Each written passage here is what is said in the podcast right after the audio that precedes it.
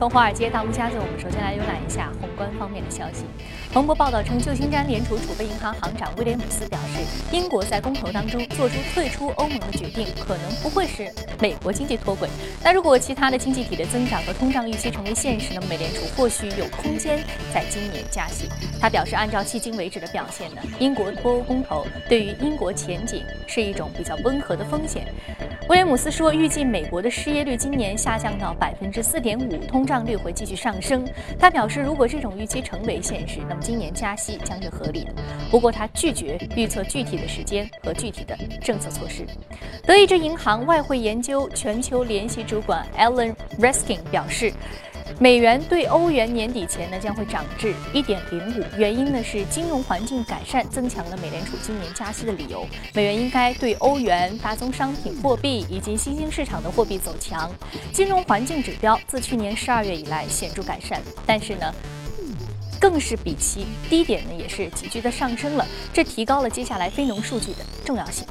根据英国金融时报报道，挪威著名的能源咨询机构 Resident 一项研究显示，美国现有的已探明的和尚未探明的。油田当中的石油储量达到了两千六百四十亿桶，超过了俄罗斯和沙特。俄罗斯和沙特的储量呢，分别为两千五百六十亿桶和两千一百二十亿桶。这家总部位于奥斯陆的集团对于全球六万个油田进行了为期三年的分析。分析显示，全球石油储量呢，共为二点零九二万亿桶，为目前石油年产量的七十倍。该公司的数据显示，美国石油储量当中，逾百分之五十是非传统的页岩油，其中德克萨斯。就拥有超过六百亿桶的储量，非传统石油的开采量占据全球可开采储量的百分之三十，离岸石油产量占全球产量的百分之三十三。七月五号，英国央行行长卡尼在英国退欧公投后的第三度发表讲话，表示放宽资本控制的政策可以借款贷款的增加，以刺激经济的发展。在他讲话之后呢，英镑有所回升。那早些时候呢？对美元曾经跌入到三十一年的新低。卡尼称，如果说信贷增长放缓，这将是需求驱动，而不是供应驱动。卡尼在演讲当中还表示，英国央行将作为英国人民的有力后盾，采取一切行动支持就业和经济增长。好，刚刚我们浏览完了宏观方面的消息啊，接下来我们再来关注到的是美股三大指数的一个变化情况。那么隔夜呢，美股三大指数我们看到是全线飘绿了。那具体来看，道琼斯工业平均指数是低收了百分之零点六一，纳斯达克综合指数收盘下挫百分之零点八二啊，标普百指数下跌幅度是百分之零点六八。好，接下来马上关注到的是第一财经驻纽约记者王木在收盘之后给我们发回的报道。美股三大指数追随隔夜欧股走势，在独立日假期后结束了此前连涨四天创下的年内最佳单周涨幅记录。在周二全天震荡下行，道指下跌一百五十点，纳指和标普五百指数均下跌百分之一。盘中油价回落百分之五，跌破四十七美元，令能源、材料和交通类股领跌大盘，公用事业和必需消费品等避险板块成为唯一亮点。美国十年和三十年期国债收益率均刷新历史新低。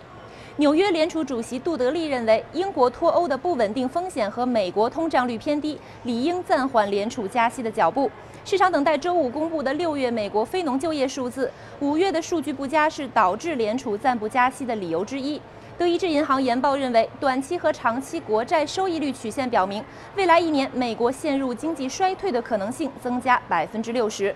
在个股方面，花旗集团援引英国脱欧对宏观经济和消费者需求带来的双重不确定因素，下调对苹果公司第三和第四财季的盈利预期，而国际外汇的波动风险也会带来不良影响。苹果股价周二跌幅超过百分之一，接近一年新低，今年已经回落百分之九。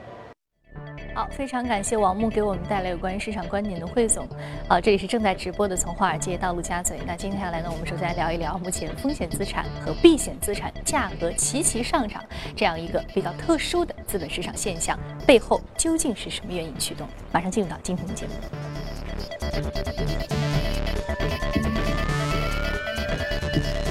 我们请到现场的嘉宾呢是华创证券机构销售部的副总裁景佳先生，景先生早上好。早上好，宇飞。嗯，我们之前说到你对于这个英国脱欧公投未来接下来的会有一个影响呢，其实你给出了一个判断，就是它不是一个单一的风险事件，它是一个连锁反应，是一长串多米诺骨牌。最开始倒下来那一块儿啊，接下来我们看到还有很多资本市场的事件，但是现在有一个非常奇特的现象，就是风险资产和避险资产的价格都在往上涨。嗯，我们之前说过，这个避险资产的价格往上涨很好理解，那为什么现在风险资产的价格也在出现一波向上的走势呢？对，确实我们说啊，那个整个的一个英国脱欧，应该说是今年以来最大的这样的一个黑天鹅的事件啊。那么在这样的一个事件发布之初，我们看到整个的一个风险资产是出现一波下跌的啊，包括像这个呃英国的股市是一度大跌百分之十啊，整个欧洲的股市也大跌百分之五。那么另外大宗商品，我们看到原油、铜都是出现了一波明显的一个下跌啊，原油可能也是一度大跌了百分之八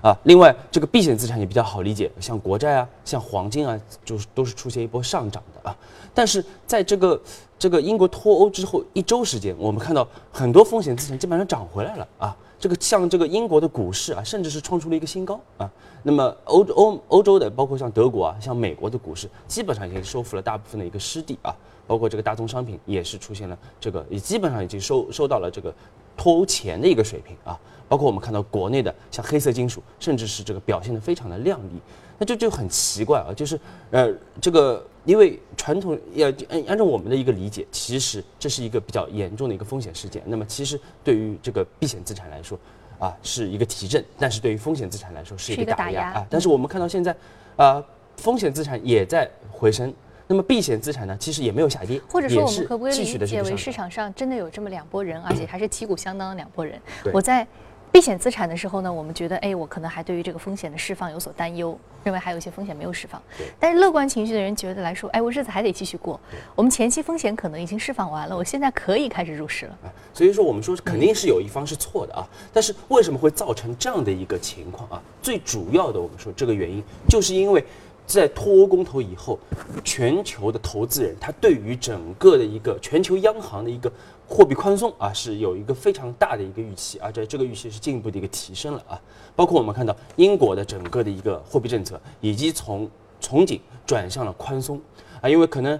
几个月前我们还在讨论英国什么时候开始加息，但是目前已经基本上不可能加息了。而且英国央行行长卡尼已经明确表示，在今年夏天还要再宽松，要宽松啊。二零一七年继续到这个量化宽松的一个有可能是这样的一个一个情况啊。那么欧洲我们看到也有传言说，欧洲整个欧洲央行要扩大整个的一个购债的一个规模啊。另外，像这个日本央行。日本央行其实，在脱欧之前啊，对于七月份市场对对对它七月份加大宽松的一个力度的这样的一个预期已经比较强了啊。因为目前我们看到，日本整个的一个通胀依然是起不来的，而且日币是出现了一个非常明显的一个上涨啊，这个汇率出现明显上涨，也就意味着安倍之前的那个三支箭。基本上可以宣告是彻底失败啊，全部失效了。所以说，日本央行会继续的宽松。来说它第一支箭、第二支箭相对还容易一些，第三支箭就始终射不出去啊，就是没办法，实在没办法。对，确实发生这个这个问题啊。那么另外我们说最重要的就是美联储。那么美联储我们看到在整个的一个呃英国脱欧之后啊，市场对于它的一个这个在七月份和九月份加息的预期啊，基本上已经降到了零啊。那么甚至这个市场对于它降息的预期。都有提升到了百分之二十，也就是说，开始市场开始认为美联储有可能会出现这个降息的这样的一个动作啊啊。另外，我们说这个中国央行对于整个中国央行的一个货币宽松的预期也在提升，所以说这样的一个对于全球央行的一个货币宽松的这样的一个预期，也是助推了所有的资产的价格都是出现了一波强劲的一个上涨。嗯，我们刚刚说到，你说到总有一方是错的，嗯。你是压住风险资产还是压住避险资产？你总有一方是错的，对吧？其实，其实我自己的判断啊，这个只代表我自己的判断啊。那我认为，这个投资人他可能对于整个的一个啊货币宽松，他的一个预期可能会落空啊，可能是过于的乐观了啊。因为为什么这么说？是刚才我们新闻片里也说到了，包括这个。美联储的一些官员也出来表示啊，包括我们看到最新美联储副主席 Fisher 啊，也是表示说，其实美联储目前依然是在一个加息的一个通道当中的啊，可能是一个缓慢的渐进式的这样的一个加息，啊，依然是存在的。而且目前美联储要实施这个负利率，基本上是不可能的一个事情啊。那么另外，我们看到这个欧洲央行内部其实它的矛盾非常大啊，尤其是德国，我们看到德国央行行长那个是明确表示是反对扩大整个的一个宽松规模的啊，因为德国还是相对比较偏保守的这样的一派啊。那么另外我们要看到，就是目前全球啊已经进入了一个非常强的一个全面的一个负利率的时代。就是特别是海外越来越多的国家是进入到负利率的这样的一个状况，也就意味着你再进一步的进行货币宽松，其实它的一个边际效应是比较有限的。它已经开始边际效应的这个效果已经开始降低了。对，就是它一开始其实是意义是呃小会。一开始我们说最早我们说欧洲央行和日本央行在推行负利率的时候，对于整个全球市场的刺激作用还是比较立竿见影的。甚至再早一点说，美联储的 QE 一到 QE 三这个进程当中，啊还是比较。比较新锐的，我们说新锐的货币政策或者极端的货币政策，但是现在全球都在宽松，于是就像你所说的，其实宽松的这个预期已经大家都没什么预期了。你知道为什么会这样呢？就是因为我们说量化宽松，它只有一个情况下它是会有效果的。那就是说，只有一个国家进行量化宽松，那它的效果是因为它相对于其他国家来说，它的货币流动性或者是货币的量可能更多。对，但是现在问题是全球每个国家都在宽松，所以相对而言一个效果就对冲掉，互相之间对冲掉。所以说我们现在有一个非常重要的命题，就是说市场或者说甚至说每个国家的这个央行，这个货币的政策的制定者，他是不是对于宽松这个举措太过于乐观了？是是，而且我们看到，如果说各个国家啊，如果继续。啊加大它的一个宽松力度的话，那么所有资产如果都出现上涨，比如说原油啊突破五十六十七十的话，那么整个全球的一个通胀的预期就起来了。那么另外我们说英国退欧退欧，它对于全球的经济还是有一定的一个呃一个拖累的。那么这就会造成什么情况？会造成全球的这样的一个滞胀的一个出现啊。那么这其实是非常严重的。所以说我们说这个这个是值得大家要警惕的一点啊。而且另外，我们说说到中国啊，我们说中国，我们看到目前整个人民币的一个在岸的利率已经啊，这个利率汇率啊，特别对美元的一个汇率已经是持续刷新了一个今年来的一个新低啊。另外，我们说，如果说中国央行如果在持续放松的话，那么整个人民币贬值的预期也会进一步加强啊，对于资本流出的一个压力会进一步加强。那么这个其实对于国内的一个金融安全是不利的。所以我们说综合来看啊，其实我们。认为这个央行进一步宽松的一个可能性是存在一定的一个疑虑的啊，那么最终有可能会存在就是，啊避险啊风险资产有可能会出现回落。而我们更看好的啊，所以我们更建议投资者关注的还是避险资产啊，还是避险资产。那今天我们在稍后也会说到重要的避险资产黄金啊，我们稍后也会继续来为您说一下避险资产相关的这个单个资产的一个情况啊。我们刚才说到，所以说你的判断就是说，还是风险资产和避险资产当中压住这个避险资产的人，可能相对而言对于大师的判断还是比较谨慎的，未来也可能是他们这一方判断的更准确，对对吧？好。那我们说到现在，这风险资产和避险资产的齐齐上升啊，还有全球各大央行一起往上推的这样一个宽松的货币政策所导致这样一个比较复杂的全球经济的情况。那我们看到两方分别压住风险资产和避险资产，但是现在这样的一个情况之下，我们的嘉宾还是希望啊，投资人可以以一个谨慎的态度来进行投资标的的选择。好，那接下来呢，我们再来关注到的是隔夜领涨的板块和个股分别是什么？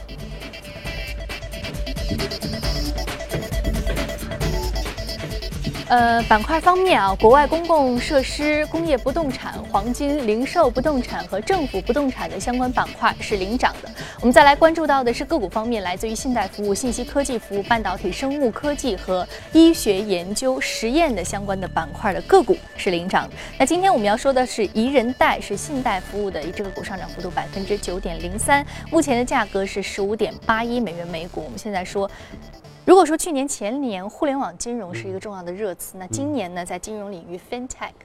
啊，这个资产管理和信贷管理是非常重要的，包括这个信贷服务啊是非常重要的一个金融业的热词。那今天我们说到这个宜人贷，其实它不仅仅是信贷服务，还有非常重要的就是它也是属于互联网金融板块一只个股啊。现在这个资产管理、财富管理板块的一只个股。嗯，对对，其实宜人贷啊也是宜信公司在二零一二年推出的这样的一个 P to P 的这样的一个平呃服务的一个平台啊。那么最主要就是一方面，呃呃，有一部分有闲钱的个人可以把这个钱借给一些信用。良好的、收入稳定的、有比较好的这个信用这个基础呃这个这个历史的这样的一些投资人啊，并且获得相对较高的一个回报啊。那么它是提供这样的一个平台的服务。那我们看到它在去年的十二月十八号也是成功的在美国上市，也是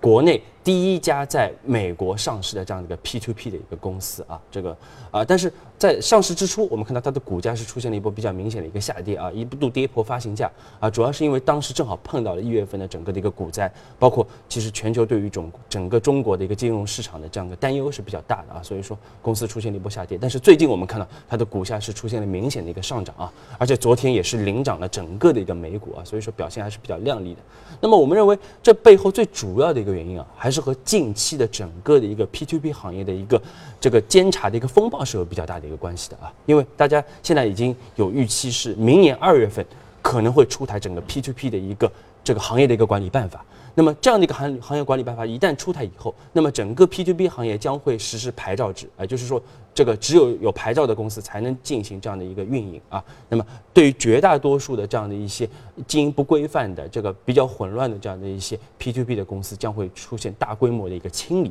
那么这样的一些清理以后，其实对于这些像啊像宜人贷这样的一些稳健经营的。这样的一些信用良好的一些公司来说，反倒是构成了利好啊，因为它的一个行业集中度会进一步的一个提升啊，所以说我们我们看人呃这个在整个的一个清理之后，我们认为 P to P 行业可能会进入一个更健康的一个发展的一个阶段。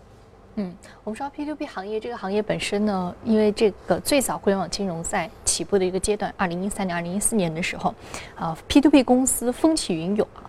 是如雨后春笋般，各家都是百家争鸣。那现在呢，由于一些风险事件或者说资金链的一些情况，甚至说一些本身行业不规范的情况，使得整个市场其实也确实是需要这样的一个比较收紧的一个监管啊。那我们知道这个宜人贷其实相关美股的近期的一个表现呢，我们说到就是一些这个中概股的表现也好，还是说是一些呃相关的个股表现也好，其实它还是分行业来看的。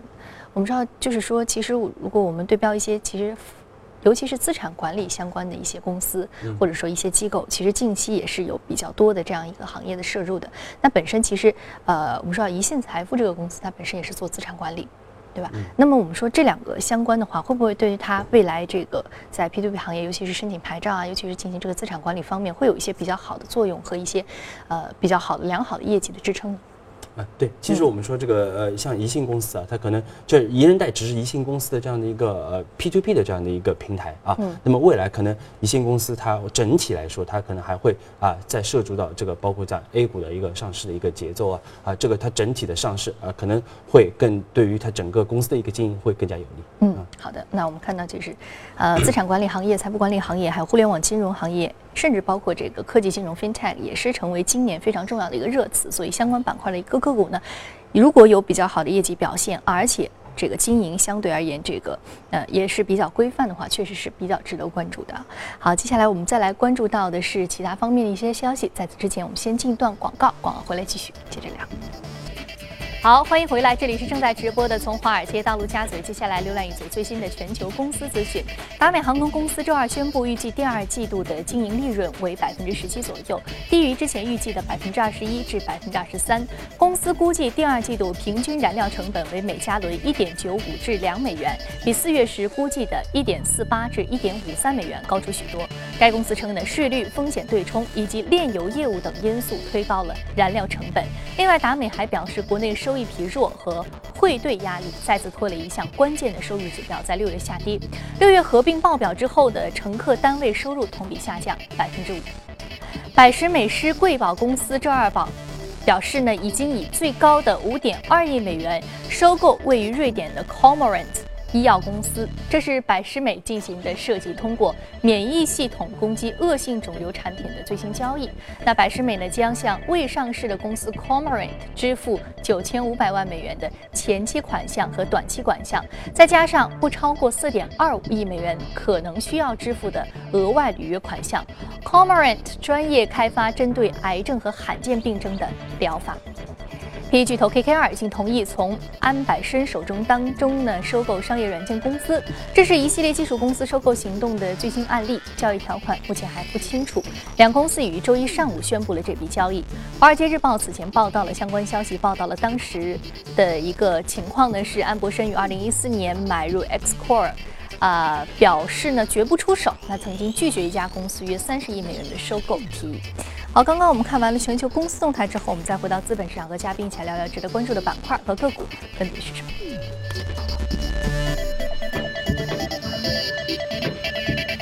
好，我们现在说的是巴里克黄金啊。刚刚我们说到，这是一个重要的避险资产的标的，上涨幅度百分之零点八六。另外，我们要说的是应用材料公司是体育板块的一只个股，下跌幅度百分之零点二一。我们先来说巴里克黄金。巴里克黄金其实就在不久之前，也就在上周的时候节目当中已经提到了。首先，它是全球最大的黄金生产商之一。其次啊，这个时候提黄金就是避险，没有其他的因素，也不是说因为公司本身，就是它这个行业板块。对，因为它我们说它，因为它是全球最大的这样的一个黄金制造商啊，和这个开采商，而且我们看到它的整个的一个储量非常大啊，这个黄金的储量差不多是九千三百亿盎司啊，那么呃九千三百万盎司，而它的这个铜的储量是九十六亿，呃这个这个磅啊，所以说它是铜和黄金的一个共同的这样的一个啊储量啊，非常的大。那么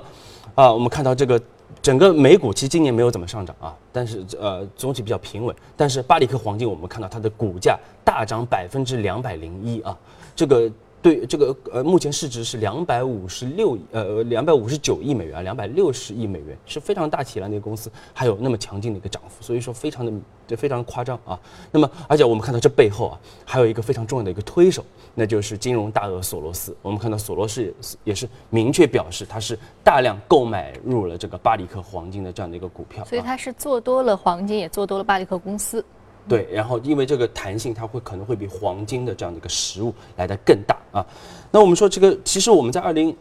进入二零一六年啊，二零一六年初，其实我们当时就建议投资者是要来购买黄金相关的一些资产，来规避整个市场的一个风险啊。所以我们说这个黄金股票的一个上涨，其实和整个的一个避险情绪的一个提升也是有非常直接的一个关系的啊。那么我们。呃，刚才其实也说到了，其实我们认为英国脱欧啊，它绝对不是一次性的一个事件啊，它应该是一个多米诺骨牌效应啊，它后面会有一系列的事件的一个发生啊，包括我们看到昨天啊，就是周一晚上，其实英国最大的这样的一个房地产基金啊，就是那个 Stand Stand Standard Life 啊，是宣布它暂停了交易。那么这就使得市场对于整个的英国的啊房地产市场啊就出现了一定的担忧啊，因为呃进而就是如果如果房地产出问题的话，那么整个英国经济也可能会出现一定的问题。尤其是前段时间伦敦的房价涨得非常厉害，很多的海外买家去炒高了伦敦的房价。对，所以我们刚刚说的，你说到那家公司 Stand Life Investments，它昨天其实公布了，他说。而且停止的时间比较长，是二十八天啊。对对，二十八。对，二十八天其实是一个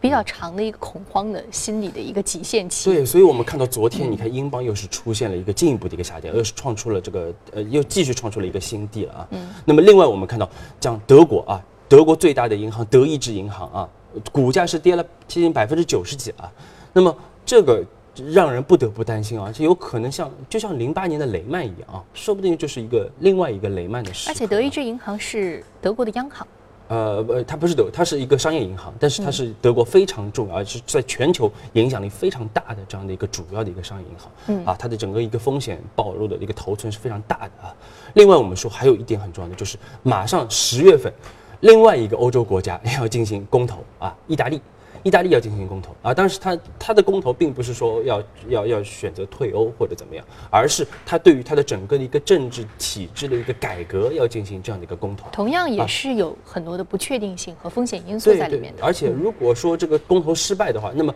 整个意大利的一个政局将会陷入混乱，因为目前我们知道，其实意大利啊，它面临非常大的问题，就是它的银行的一个坏账率高达百分之十七啊，非常夸张啊，因为美国的同行。可能只有百分之一点五呃一点七的这样的一个水平啊，差不多有十倍的一个差距啊。包括中国的，我们说中国的银行可能整个坏账率也就不到百分之二，所以百分之十七非常夸张啊。再如果再叠加上政治的一个因素的一个动荡的话，那么整个意大利可能会陷入比较严重的这样的一个问题啊。另外，我们说这个其他的，包括整个英国退欧，对于其他的欧洲国家的一个退出，对于英欧盟的一个分裂，也会有一个助推的一个作用啊。包括嗯下半年还有。美国的大选啊，也有很大的不确定性啊，包括现在巴西的整个的一个政局的动荡，也存在很大的一个不确定性啊。那么这些不确定性，我们说都会提升整个避险资产的这样的一个投资的一个啊机会啊。因此，我们建议投资者。呃，虽然说黄金已经涨涨得比较多了啊，但是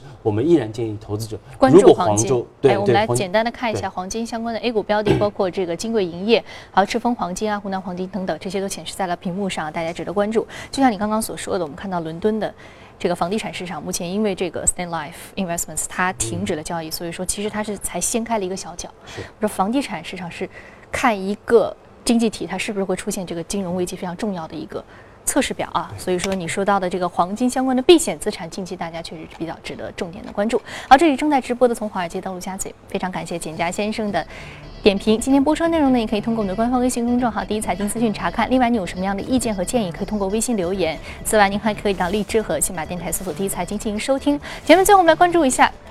相关方面。比较有趣的一些消息啊，赏金已经成为了阿根廷的特色。在每一年的六月份到十二月份之间，有大量的南陆脊鲸造访。这种大的鲸鱼呢，已经在一九九九年被列为是人类保育动物之一。一起来目睹一下它们的风采。